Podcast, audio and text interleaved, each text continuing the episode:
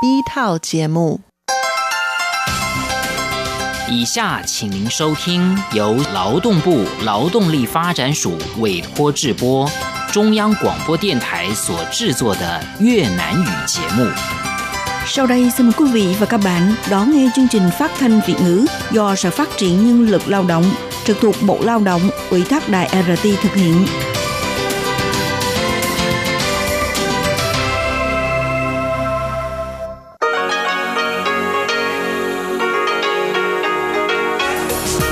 Là Đài Phát thanh Quốc tế Đài Loan RTI.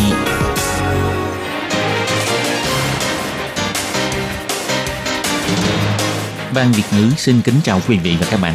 Đây là chương trình Việt ngữ Đài Phát thanh RTI được truyền đi từ Đài Loan.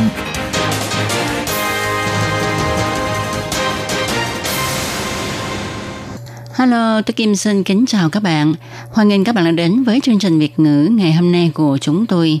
Các bạn thân mến, hôm nay là thứ ba, ngày 6 tháng 8 năm 2019, cũng tức mùng 6 tháng 7 âm lịch năm kỷ hợi. Chương trình Việt ngữ ngày hôm nay của chúng tôi sẽ bao gồm các nội dung chính như sau. Mở đầu là bản tin thời sự trong ngày, tiếp đến là chuyên mục tin vắn lao động nước ngoài, rồi đến chuyên mục tiếng hoa cho mọi ngày, chuyên mục tủ kính sinh hoạt và sau cùng chương trình của chúng tôi sẽ khép lại với chuyên mục giờ hẹn các bạn. Mở đầu chương trình hôm nay tôi Kim xin mời các bạn cùng theo dõi bản tin thời sự trong ngày và trước hết mời các bạn cùng đón nghe các mẫu tin tóm lược. Hôm nay, Đảng Dân Chúng Đài Loan chính thức được thành lập. Ifan Taiwan Futhi ủng hộ một nước hai chế độ. Tổng thống Thái Anh Văn cho biết, kinh doanh thức uống mà bàn chính trị thì không hay. Thị trưởng Kha Văn Triết phê phán quan chức quanh Tổng thống Thái Anh Văn toàn người tham ô. Tổng thống Thái Anh Văn cho biết, chính khách phát ngôn thì phải có căn cứ. Bão Lakima sẽ tiến triển thành cơn bão có độ mạnh trung bình, ước tính sẽ ảnh hưởng Đài Loan vào tối ngày 7 tháng 8. Đài Loan cho ra đời trà núi nguyên sinh bản địa đầu tiên mang hương vị nấm, hạnh nhân. Miêu Lật, nơi sản xuất táo đỏ duy nhất ở Đài Loan. Và sau đây, tôi Kim xin mời các bạn cùng theo dõi nội dung chi tiết của bản tin thời sự ngày hôm nay nhé. Hôm nay, ngày 6 tháng 8, thị trưởng thành phố Đài Bắc, ông Kha Văn Triết mở đại hội sáng lập đảng Dân Chúng Đài Loan. Về quy định đối với các đảng viên thì người đủ 16 tuổi mang quốc tịch Trung Hoa Dân Quốc có thể làm đơn xin gia nhập đảng, đồng thời cho phép có thể gia nhập hai đảng và không thu đảng phí. Đảng chương của Đảng Dân Chúng Đài Loan gồm 5 chương và 26 điều. Đảng chương quy định, Đảng Dân Chúng Đài Loan gọi tắt là Đảng Dân Chúng, có tên tiếng Anh Taiwan People's Party, viết tắt là TPP. Lấy Đài Loan làm tên, lấy dân làm gốc, thực hiện lý tưởng và cương lĩnh của đảng. Đảng chương có nhắc đến Đảng Dân Chúng Đài Loan là một chính đảng mang tính toàn quốc, văn phòng chính đặt tại thành phố Đài Bắc. Tôn chỉ của đảng là vì lợi ích lớn nhất của dân chúng, xác nhận tự do, dân chủ, đa nguyên, mở cửa, pháp trị, nhân quyền, quan tâm người yếu thế, có hành động cụ thể để gìn giữ giá trị Đài Loan lâu bền. Quan hệ đối ngoại áp dụng con đường thực vụ để tranh thủ không gian sinh tồn lớn nhất cho Đài Loan, đảm bảo tính chủ thể. Căn cứ theo luật chính đảng quy định, sáng lập đảng phải có ít nhất 100 người trở lên. Đảng viên Đảng Dân Chúng Đài Loan có 111 người, trong đó có khá nhiều người là quan chức chính quyền thành phố Đài Bắc. Ngày 5 tháng 8, dân chúng Hồng Kông lại xuống đường biểu tình, đình công. Tiệm kinh doanh nước uống nổi tiếng của Đài Loan Ifan có chi nhánh tại Hồng Kông vẫn tiếp tục mở cửa kinh doanh, đồng thời phát biểu trên mạng xã hội, kiên trì duy trì một nước hai chế độ, kiên quyết phản đối bạo lực đình công, khiến cho cư dân mạng Đài Loan phẫn nộ. Ngày 6 tháng 8, Tổng thống Thái Anh Văn cho biết khi được hỏi về sự việc này, kinh doanh nước uống trái cây, trà thì hy vọng dùng nguyên liệu thiên nhiên là tốt nhất, nhưng nếu như cho thêm hương vị chính trị vào thì không hay. Tổng thống Thái Anh Văn nói, tôi nghĩ đối với người sống trong quốc gia dân chủ của Đài Loan thì đối với vấn đề này nên hiểu rõ là nền dân chủ của ta có được thật không dễ dàng chút nào. Khi chính trị xâm nhập vào mọi ngóc ngách cuộc sống của mọi người chúng ta, thì chúng ta nên đề cao cảnh giác hơn. Tuy nhiên, tối ngày 5 tháng 8, Tổng công ty Ivan Taiwan Futi phủ nhận đoạn văn bày tỏ lập trường trên mạng xã hội không phải là do họ đăng lên. Cho dù là như thế nào thì nó cũng đã gây nên làn sóng dư luận trên mạng xã hội. Ngày 5 tháng 8, thị trưởng Kha Văn Chiết, thị trưởng thành phố Đài Bắc, lên tiếng phê phán chính quyền đảng Dân Tiến. Ông thẳng thắn cho biết, Tổng thống Thái Anh Văn không tham ô, nhưng mọi người bên cạnh bà đều tham ô. Lời chỉ trích này của ông đã khiến cho chính phủ vô cùng bất mãn. Ngày 6 tháng 8, thị trưởng Kha Văn Chiết cho biết, đích thực lời nói của tôi hôm qua có hơi quá đáng. Nhưng khi được hỏi ông có ý định xin lỗi hay không, thì thị trưởng trả lời, tôi nói chuyện là như vậy đó. Về việc này thì Tổng thống Thái Anh Văn cho hay, nhân vật chính trị do dân chúng bầu chọn thì nên chịu trách nhiệm với lời phát biểu của mình, phải có bằng chứng, không thể tùy tiện. Tôi tin rằng nếu như có người không có chứng cứ gì hết mà nói người bên cạnh thị trưởng Kha Văn Triết toàn là những người tham ô thì ông ta cũng sẽ nổi giận. Còn về việc thị trưởng Kha Văn Triết thành lập đảng, Tổng thống Thái Anh Văn cho biết nếu phù hợp với quy định của pháp luật thì phê chuẩn và hy vọng hoạt động thành lập đảng hôm nay của thị trưởng sẽ thuận lợi và thành công. Ngày hôm nay, Thủ tướng Tô Trinh Sương cũng cho biết tham ô là một vu khống vô cùng nghiêm trọng. Rất nhiều người bên cạnh Tổng thống Thái Anh Văn hiện nay trước kia đều là những người bên cạnh ông Kha Văn Chiết. Không biết ông ta nói người nào. Nếu như có chứng cứ thì nên điều tra nghiêm khắc. Nếu không có chứng cứ thì không nên chỉ trích xuông. Sáng ngày 6 tháng 8, theo Cục Khí tượng Trung ương Đài Loan cho biết, cơn bão số 9 năm nay có tên Lekima sẽ tăng mạnh để trở thành cơn bão có độ mạnh trung bình và sẽ gây ảnh hưởng đến đảo Đài Loan. Cục Khí tượng Trung ương Đài Loan cho biết, có thể sẽ công bố cảnh báo bão vùng biển Đài Loan vào sáng ngày mai, tức sáng ngày 7 tháng 8, và tối mai sẽ công bố cảnh báo bão trên đất liền. Theo Cục Khí tượng Trung ương, hiện nay bão Lekima di chuyển với tốc độ rất chậm, nhưng sắp tới bão sẽ di chuyển nhanh hơn, cường độ cũng sẽ tăng mạnh. Điều này sẽ uy hiếp đến Đài Loan khi bão đến gần. Do cấu kết của bão Lekima hoàn chỉnh, cho nên nó có thể sẽ nhanh chóng trở thành cơn bão có độ mạnh trung bình trong ngày hôm nay.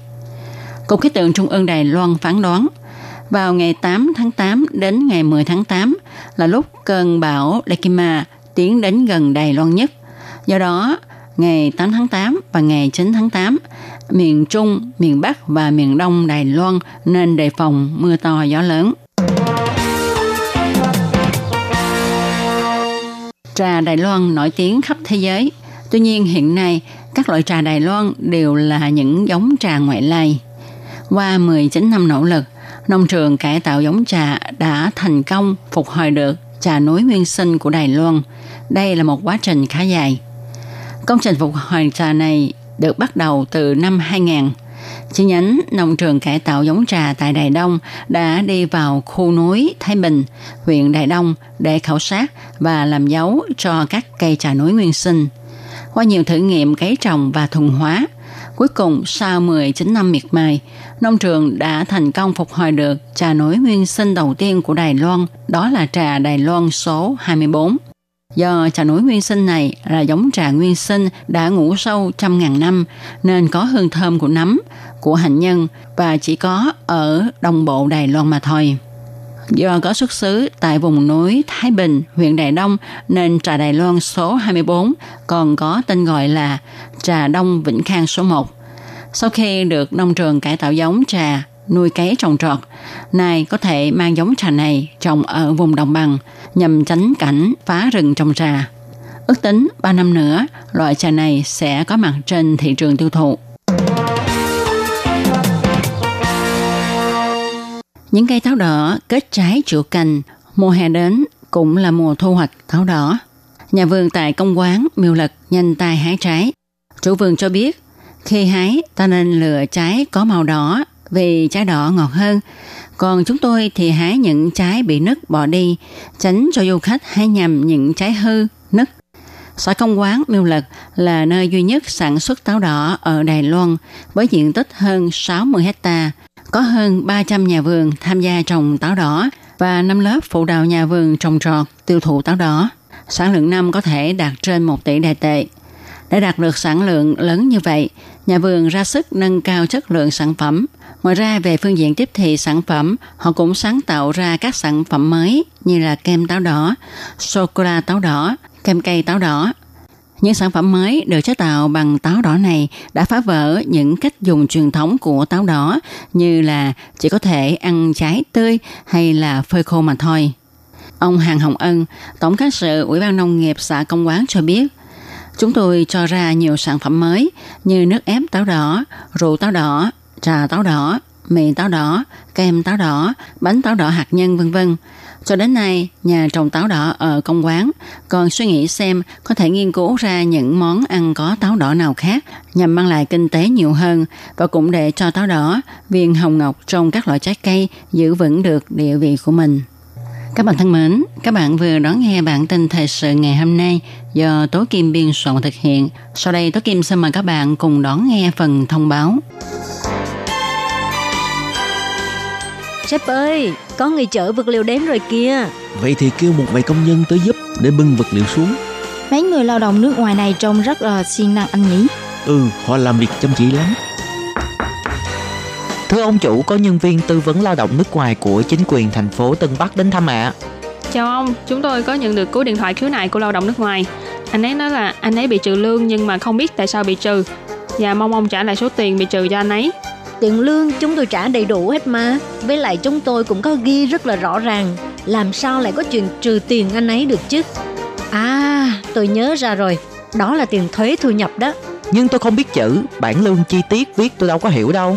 Nhưng hệ thống bảng lương của chúng tôi không có hiển thị được ngoài ngữ.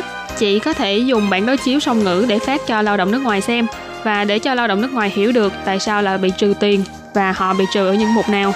Theo quy định thì chủ lao động phải trả toàn bộ tiền lương cho lao động nước ngoài.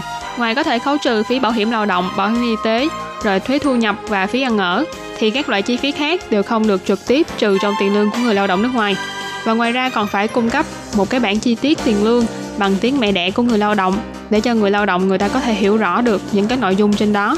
Cô hãy đi giải quyết vấn đề này nhanh lên. Đừng vì ham chút lợi nhỏ mà mất việc lớn, lại còn bị phạt tiền nữa. Vâng, tôi đi xử lý việc này ngay lập tức ạ. À. Lương phải được thanh toán đầy đủ, bản lương chi tiết phải dùng song ngữ, như vậy người lao động nước ngoài mới yên tâm làm việc được.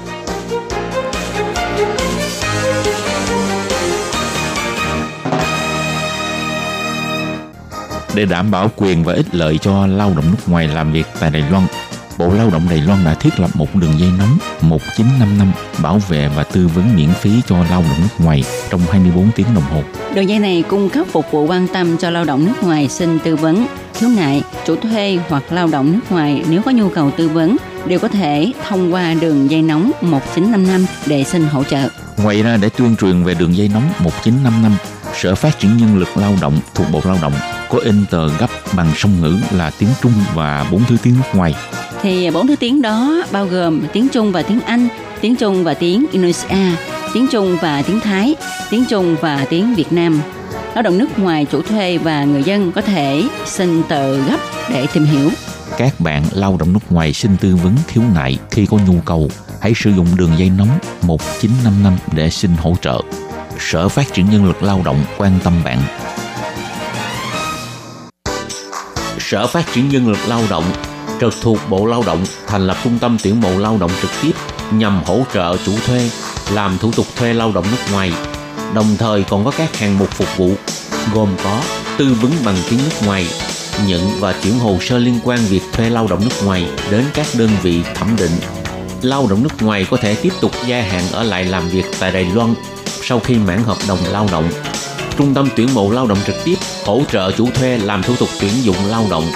Ngoài ra, trung tâm còn nhận nghiệp vụ chuyển đổi chủ thuê, vân vân. Miễn phí phục vụ, tiết kiệm thời gian, thủ tục đơn giản. Xin vui lòng liên hệ trung tâm tuyển mộ lao động trực tiếp, là người bạn đồng hành của bạn. Đường dây phục vụ